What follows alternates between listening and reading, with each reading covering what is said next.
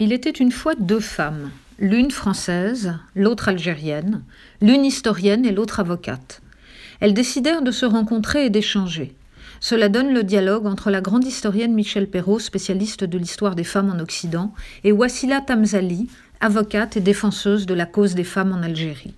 Ce dialogue paraît aujourd'hui sous le très beau titre La tristesse est un mur entre deux jardins aux éditions Odile Jacob.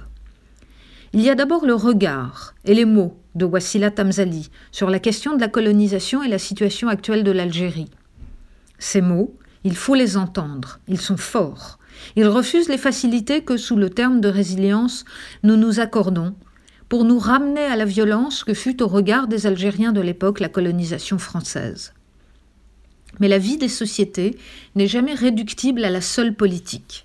Voici le premier message qu'entend faire passer l'avocate algérienne. Le rapport qui existe dans les pays musulmans entre l'oppression que fait régner l'islam et les inégalités dont souffrent les femmes.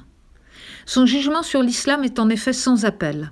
Elle parle d'une religion faible, sans cette capacité de transcendance utile à une étape du développement civilisationnel des peuples les sociétés du Maghreb et du Moyen-Orient, reposent en réalité, dit-elle, sur un consensus qui assoit un pouvoir autant totalitaire que patriarcal. Dès lors, la révolution féministe qu'elles appellent toutes deux de leur vœu est celle qui permettra aux femmes de devenir elles-mêmes, ce qui signifie à la fois de s'émanciper d'un pouvoir religieux, mais aussi de mettre à bas les préjugés traditionnels, pour s'imposer notamment contre un soi-disant féminisme islamique le féminisme dans les pays musulmans doit commencer par briser le carcan religieux, ce qui suppose, au-delà même de l'établissement de la démocratie, que s'instaure un climat de laïcité. Aujourd'hui, nous en sommes loin.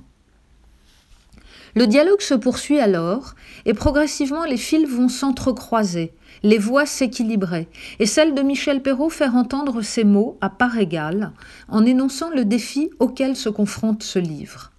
Comment dire l'autre? Le différent, sans rien céder de l'universel qui permet précisément de se réclamer de l'égalité entre les sexes. Comment donner des armes aux féministes du monde musulman sans rien céder sur les valeurs universalistes qui sont celles de l'Occident? Ces questions d'histoire et de mémoire, de politique et de religion sont aussi les nôtres. Comme Michel Perrault, comme Wassila Tamzali, nous reconnaissons que la condition des femmes est toujours un indicateur de l'état de démocratie d'un pays.